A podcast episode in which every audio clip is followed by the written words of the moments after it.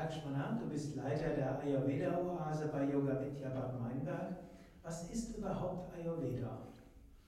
Ja, Ayurveda heißt wörtlich übersetzt das Wissen vom Leben. Man spricht auch von der ältesten Natur- und Gesundheitswissenschaft der Menschheit, wo es darum geht, den Menschen als Ganzes zu behandeln.